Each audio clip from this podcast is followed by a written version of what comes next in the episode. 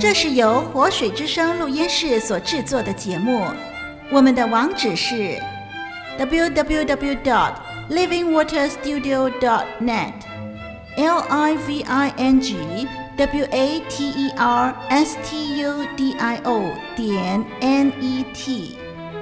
欢迎上网收听更多精彩的节目，令生命加倍精彩。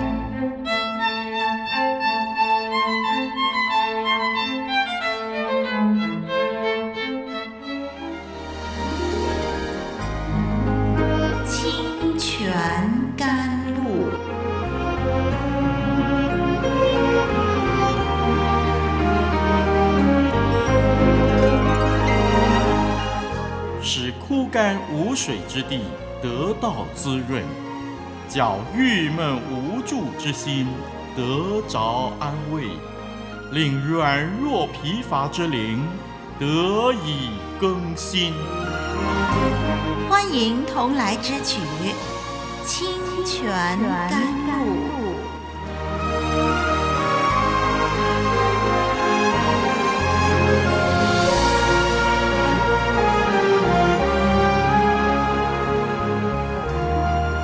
主内弟兄姐妹，很高兴再次跟你一块学习神的话语。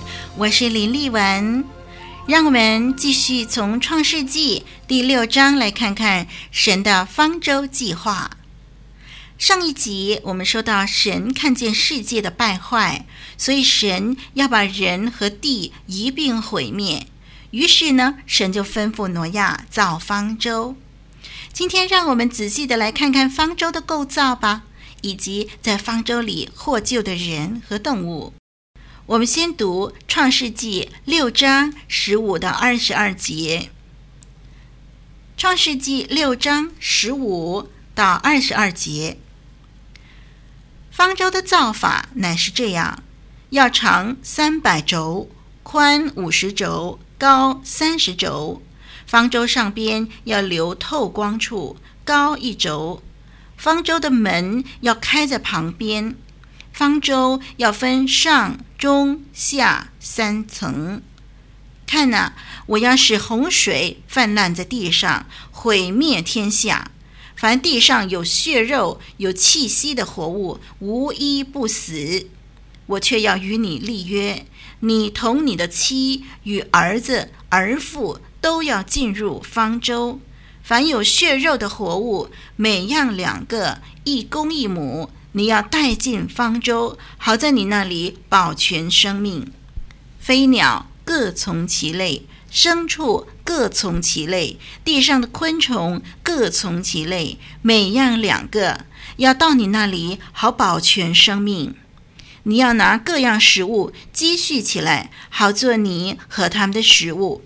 挪亚就这样行。凡神所吩咐的，他都照样行了。好，弟兄姐妹、听众朋友，我们来看看这段的经文，有关于方舟的构造。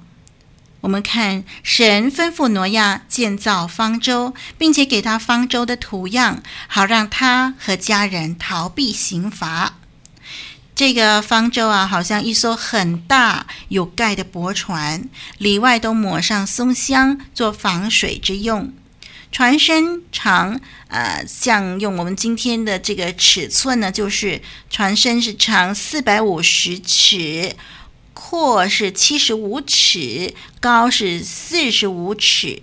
圣经上所说的一肘，大概就等于十八英寸。那么这个方舟呢，分为三层，最上一层要有一个十八寸高的窗，作为调节空气之用，也让光线可以透进来。在我们活水之声网站里头呢，还有另外一个节目，就是大家一起酷，在第二十七、二十八集那里谈到方舟的问题。那么。如果您有兴趣的话，也可以到这个节目，大家一起酷去收听，从科学、从考古等等的查证，如何证明方舟是真的。好，那么现在呢，在我们这一集《创世纪》这个节目里头呢，让我们先来谈谈神对方舟的构造所做的规定，到底有什么原因呢？哎，您将会发现啊，这样的智慧实在不是公元前一千四百多年的时候就会有人懂的。如果不是出自神的启示，别无理由可言。我们看《圣经·创世纪》是由摩西写成，摩西写作的年代是公元前一千四百二十年。但是《创世纪》的内容出于神对摩西的默示感动，《创世纪》是神的话，整本圣经都是神的话。我们来看看神对方舟的构造所做的规定，我们就发现这种智慧完全是出自神，不可能是出自当时的人。根据孙义成所写的《创造论对进化论》这本书第六十二到六十四页，针对方舟的研究，他如此的描述：他说，在圣经里记载方舟的尺寸不是乱掰的，而是有物理科学根据的。因为方舟是为了面对世界性的大洪水，所以方舟的尺寸。构造、材料等等，就值得我们研究喽。如果圣经是捏造的，那么我们可以从方舟的各方面来找出漏洞，驳倒它。只要方舟的构造不合格，那么就可以推断这是一个谎言。不过，我们从科学家得出来的报告证实了，那不是谎言。科学家曾经照圣经尺寸啊，给这个方舟做了一个模型，在波浪冲击的实验下，证明方舟确实能够承受大风浪。竟然啊，这个方舟啊，比别的船型更稳定啊，这个适航性和载重力是非常非常优良的。根据圣经，神吩咐挪亚造方舟的时候呢，那个尺寸的比例是周深和周宽是六比一。这种船身的比例很特殊，跟一般的船只不一样。这个时候啊，曾经被很多人怀疑它的真实性，就人家觉得说，怎么会有人造这样一个尺寸的船呢？哎，六比一。直到一八四四年，大英号轮船就采用这种六比一的比例，就使到科学家相信了。实际上，这种比例的船身有均衡乱流的作用。要知道，这个方舟底舱的平坦，主要是用的它的作用，主要不是要行驶在水面上，它主要是载重，使到它平稳地浮在水面。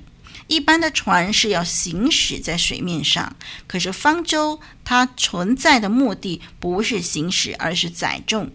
所以神规定挪亚造方舟的尺寸，这个船身跟船宽呢是六比一。那些不相信方舟载重力的人，一直到一八五八年的大东号轮船诞生，他们才哑口无言。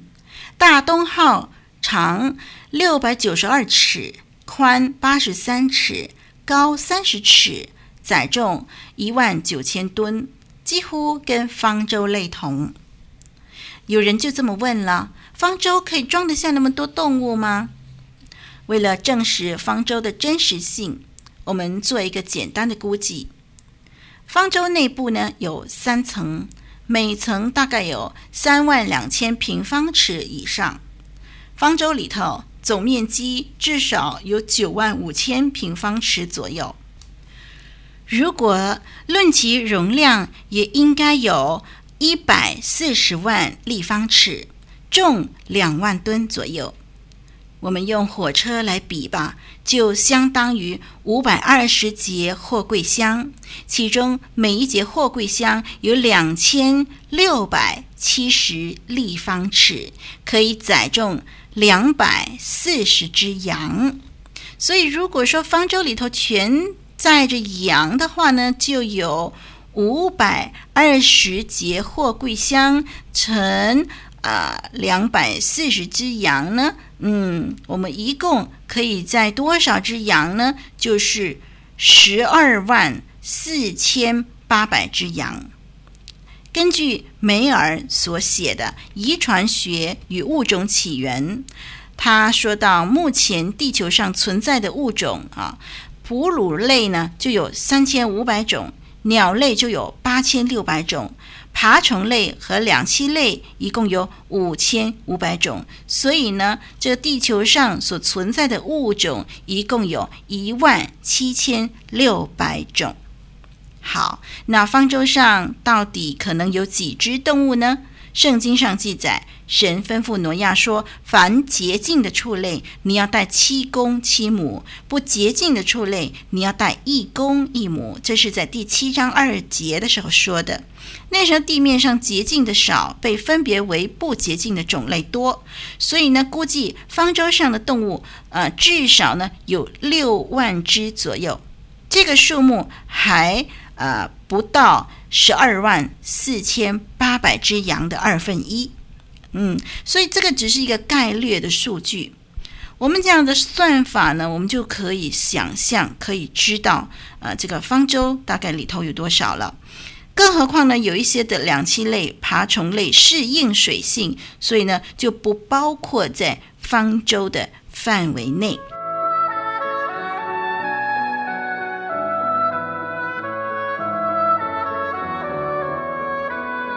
古老的故事，真实的历史，一部述说世界起源的书，《创世纪》，追源溯本，借古喻今。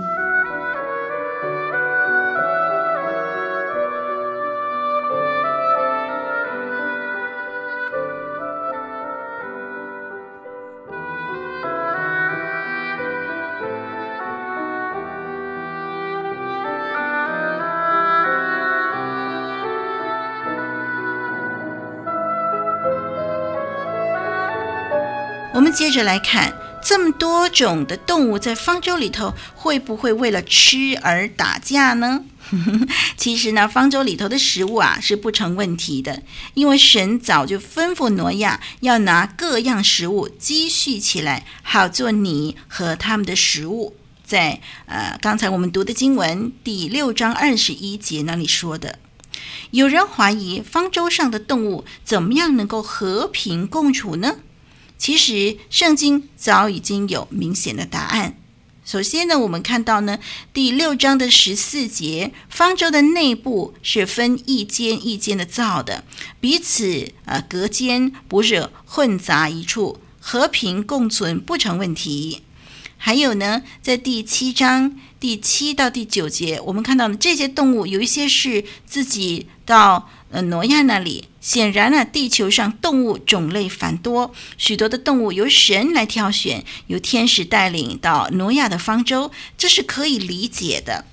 嗯，也就是说呢，神的安排那么和平共处，有什么困难呢？我们再看诗篇二十九篇第十节那里说：“耶和华坐着为王”这句话。当洪水泛滥的时候，耶和华坐着为王，所以这些动物啊，在方舟里头，耶和华坐着为王，神掌权，这一切都在神的管理之下，他们可以和睦共处，那是不难的事。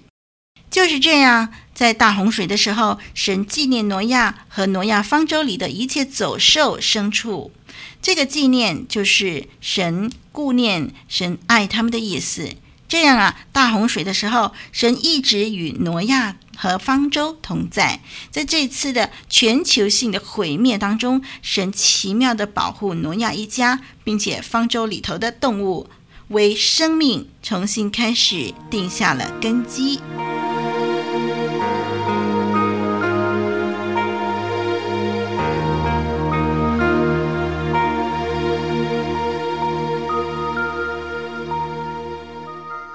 细细聆听，切切思量，圣经恩言，生命真光。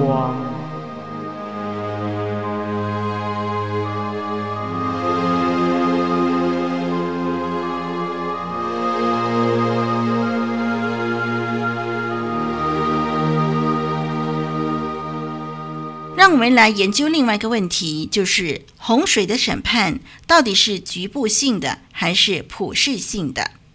到底洪水只是淹没了挪亚所住的那一带地区，还是把全世界、整个地球都淹没了呢？在我们刚才读的经文十七节说：“看哪，我要使洪水泛滥在地上，毁灭天下。凡地上有血肉、有气息的活物，无一不死。”那么有两种的立场，有一些人呢就认为洪水是局部性的，有一些人认为洪水是普世性的。支持局部性的立场，他们的原因是，他们认为创世纪第六到第九章可以解释为区域性的洪水泛滥，在洪水所波及之处，万物都被毁灭了。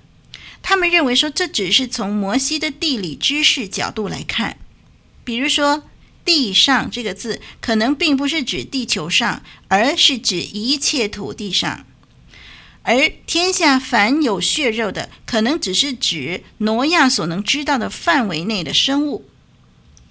既然洪水的目的是要毁灭有罪的世人，摩西在写《创世纪》的时候，可能只想到古代近东的居民。所以，洪水只淹没古代近东地区，是局部性，而不是普世性。这是支持局部性的立场的人说的。我们来看支持洪水是普世性的人的立场，他们是根据什么呢？就是包括根据啊。创世纪第六章的第七节的经文，我们看到神说：“我要将所造的人和走兽，并昆虫以及空中的飞鸟，都从地上除灭。”我们看到所造的人和走兽、昆虫、空中的飞鸟都从地上除灭。我们再看第六章十二节到十三节说：“凡有血气的人，在地上。”都败坏了行为，凡有血气的人，我要把他们和地一并毁灭。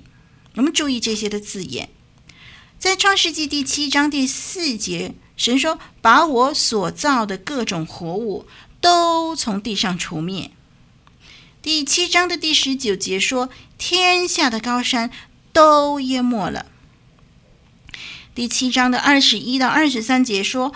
凡地上有血肉的动物，以及所有的人都死了；凡在旱地上鼻孔有气息的生灵都死了；凡地上各类的活物，连人带牲畜、昆虫以及空中的飞鸟，都从地上除灭了，只留下挪亚和那些与他同在方舟里的。我们再看第八章二十一节说：“耶和华心里说，我不再毁灭各种的活物了。”我们再看第九章十一节说：“凡有血肉的，不再被洪水灭绝。”第九章十五节说：“我便纪念我与你们和各样有血肉的活物所立的约。”弟兄姐妹、听众朋友。我们从以上的经文可以很清楚的知道，这都是指普世性的情况。第二个支持普世性的立场是在彼得后书第三章第六节。彼得后书第三章第六节说：“故此，当时的世界被水淹没，就消灭了。”使徒彼得的立场是，除了挪亚和他的家人之外，洪水和它的毁灭程度是普世性的，也是彻底的。除此以外，在亚洲我们可以发现非洲象痕迹、残骸；在高山上可以发现海洋贝类化石等等。这一切，我我们都看见当时的洪水是普世性的。利维的立场认为，洪水是普世性的。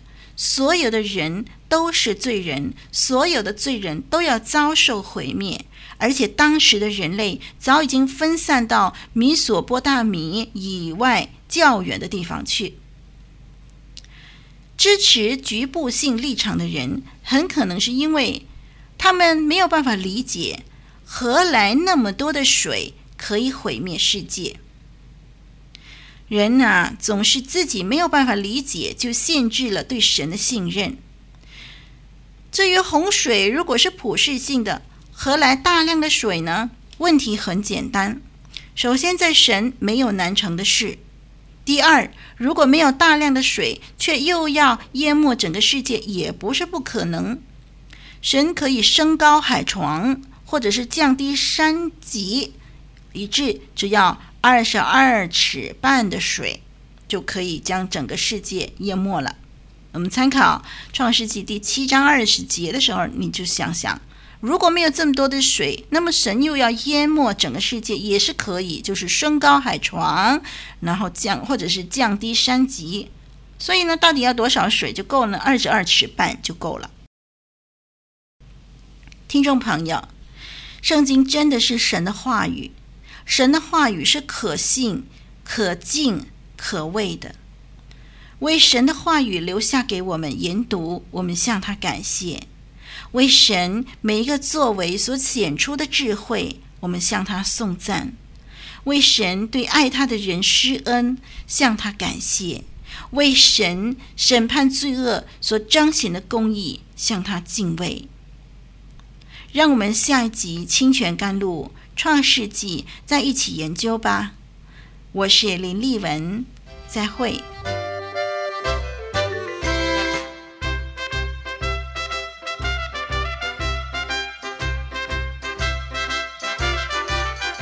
分享的快乐加倍的多，分担的重担格外的轻。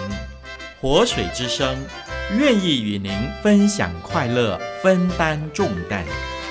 欢迎来信交流生活点滴、信仰难题以及人生道上一切的喜怒哀乐。我们的电邮地址是 t h u e k 二零零四 at yahoo dot com。